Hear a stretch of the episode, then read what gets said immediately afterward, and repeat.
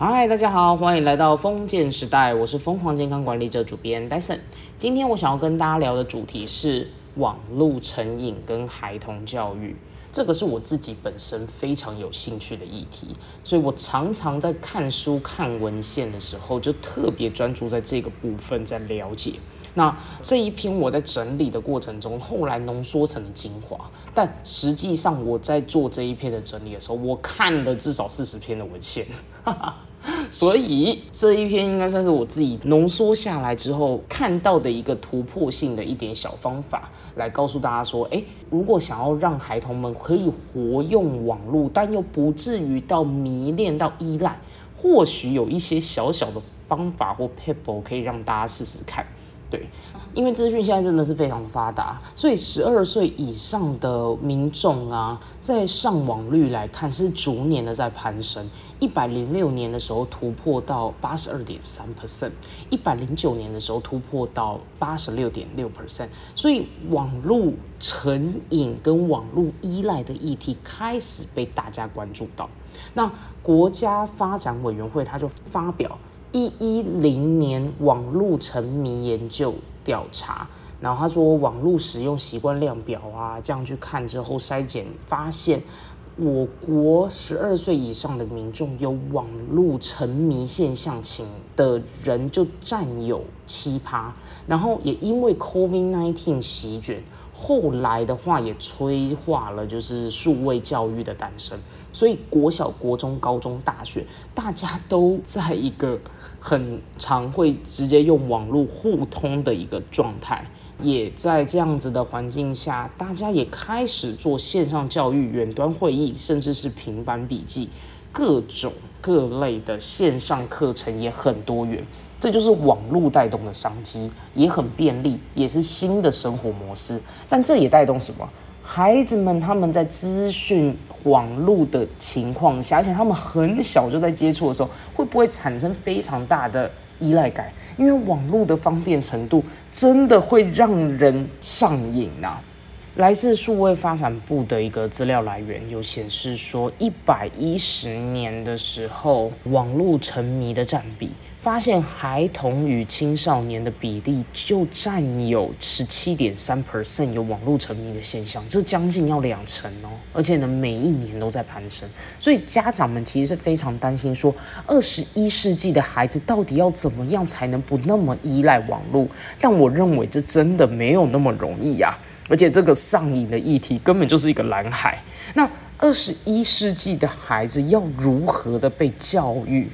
那？又如何的在这样子上网啊，整体线上教育这么样发达的情况下，他们要如何活好他们自己？我自己都觉得，我们人类的载体呀，是有被设计来要了解，然后呢，资讯的那种快速的节奏，然后到 FB 的串流，大家是有办法负荷这么多人给予这么多的资讯或消息的吗？对，就是我们人类是就这样被设计嘛。对，所以呢，我在这一类的议题，我特别关注，我也好想要知道，哦，到底要怎么样能够让孩子们是可以被教育、可以被熏陶，然后并且不会依赖网络，是活用网络与 AI，给你养成非常良好的心理韧性，让他们是真的能够知道活用，知道该如何的去把一件事情从无到有的完成。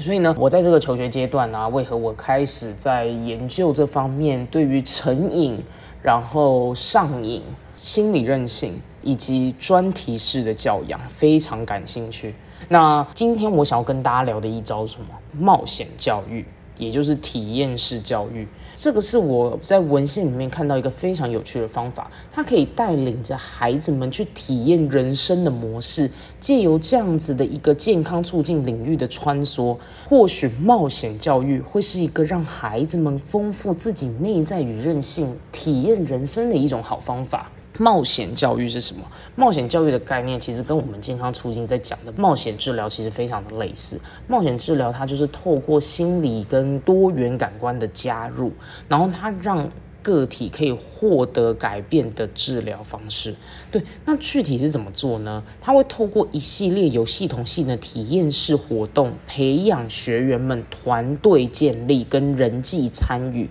还有互动连接。这种时候啊，透过这样子的一个挑战、体验跟学习，他们人际之间啊，与个人内在的能力是会慢慢的被发挥出来的，这是会获得效益的。那从生活中获得体验的时数越来越多，他就会从中获得更多的启发以及灵感。这种时候，当他们获得启发跟灵感，他们也就知道如何在真人的世界深深的活着的那种感觉。冒险教育这种体验形式，它其实是有规划性的，强调具体活动中会有的反思内省的这种学习方式，并且从中是可以获得感悟的，像是登山、骑单车、攀岩、溯溪、野外求生等这些生活经验。他们可以让孩子们不只是在挑战生理的极限，更知道要怎么样在心理启发的那种瞬间，是能够产生多巴胺去催化他们自己，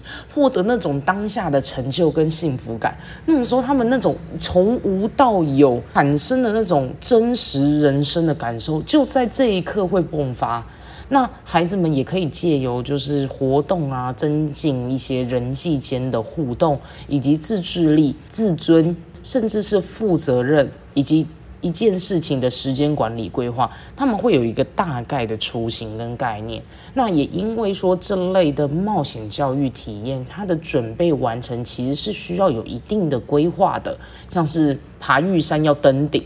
或者是你骑单车要骑十公里，这其实是需要目标的建立跟时间的安排，所以它可以让孩子们真的去增加时间的掌握度以及生活体验感的那种成就感跟舒服的感受。如此的话，还可以激发孩子们的自制力跟时间管理能力。你看这是不是非常有趣啊？所以我那时候在看这四十篇文献的时候，我就觉得哇，够了啦！这好像就是我们人生当中要一个人真实活着的一个很好方法，对。再加上我自己一直以来都很常在办健康促进活动，所以我就觉得哇，如果这真的是可以把这个东西呀串在一起的话，真的很好玩呢。对，那心理韧性是什么？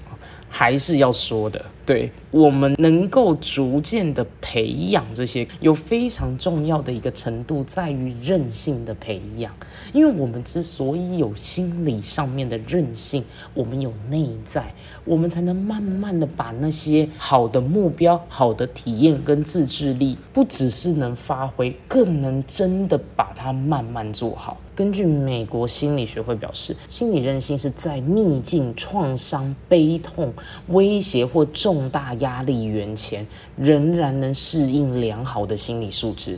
而心理韧性与幸福感啊，以及心理健康有很密切的关系。所以，心理韧性对个体的压力情境适应有非常大的关系，而韧性会让人是以正向的情绪来应应各种挫折以及压力，这是很有助于自制力跟自尊，解决问题。更更大的弹性是能应应社会的挑战，甚至是可以做各种角色的任务。那套用在孩童学习上面呢，其实也是有非常大的影响。因为韧性可以说是培养孩子们去触动，并且是很好的心理素养的特质。那透过这样子的培养，孩子们是可以更乐观、更积极的面对挫折与耐力。当培养出那些挫折感与耐力的时候，这种内在的舒服感，再搭配上自己是有自制力与能力，可以去做好很多事情或体验的人，他们会相对培养出那种自信。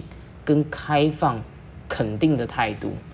那听到这边，我不知道大家会不会觉得太难，就是整个概念很难。但是我我真的觉得它是一个很不错的工具——冒险教育。对，那我现在再来讲一下冒险教育，我们是可以怎么样来套在孩子们的日常生活里面。我自己在。这个部分呢，我看了很多。其实冒险教育它不应该只是局限在学校或者是医院里面。我更准确的来说，它应该用于家庭里面先落实。所以呢，它可以让孩子们去体会到生命其实是很美好的。那在借由韧性方面的培养跟提升，它可以让我们强化自己的肯定力。就像是我之前曾经在研究所的时候，我就问过我们老师思贤我一个问题，问我说我们到底要怎么样来培养心理韧性啊？他是很著名的心理学家，他也拥有一个孩子。他当时的话就给我这样的回复，他说：“生活体验就是韧性的培养发挥。”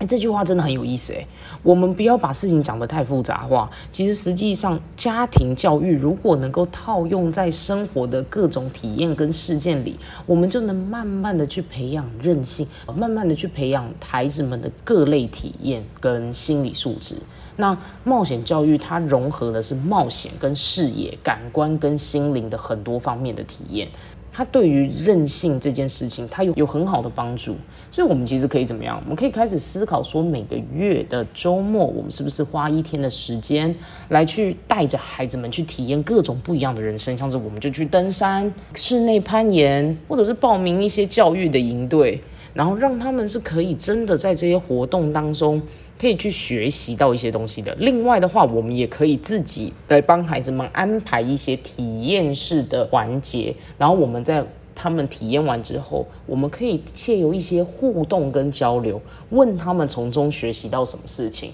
他们在当时在做这些事情，他好像攀不上岩的时候。他的心里如何感受？那他又如何可以想说，我就是要攀上那个心理，我是怎么样去达到目标的？你都可以让他去抒发，让他去讲，他就可以从中去反思、体验，并且去感悟。这就叫做冒险教育，是可以活用于孩子们的日常生活体验当中。所以我一直在说，我一直在说，家长们担心孩子们的心灵会逐渐被 AI 网络绑架，甚至被三 C 产品变得很局限。所以这时候我我就深深的在思考，尤其是一直在钻研这一块啊，我就深深的在思考说，我们为何不能制造孩子们的人生体验，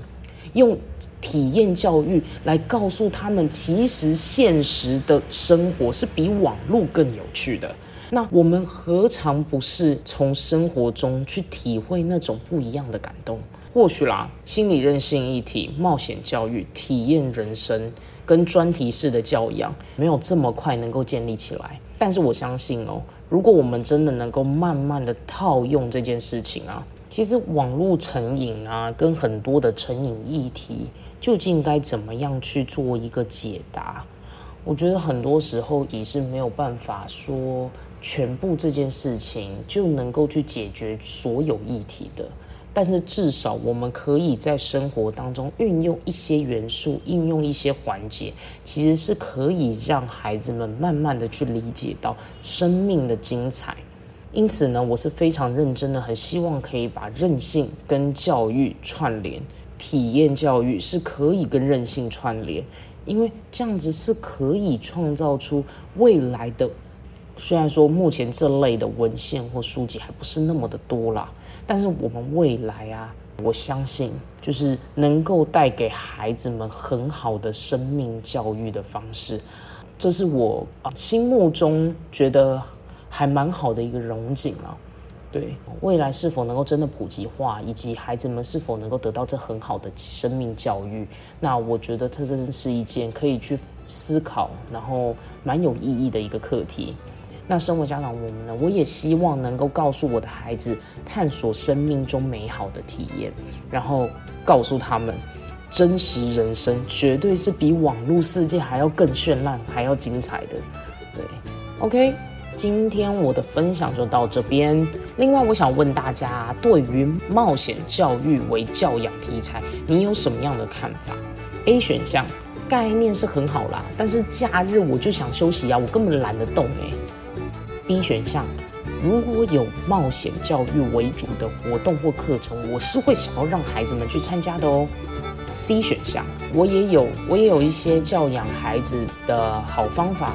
我也有一些教育孩子的好方法，让孩子可以体验生活，真的是非常重要。D 选项，能让孩子不要一直玩电脑，怎样都好。OK。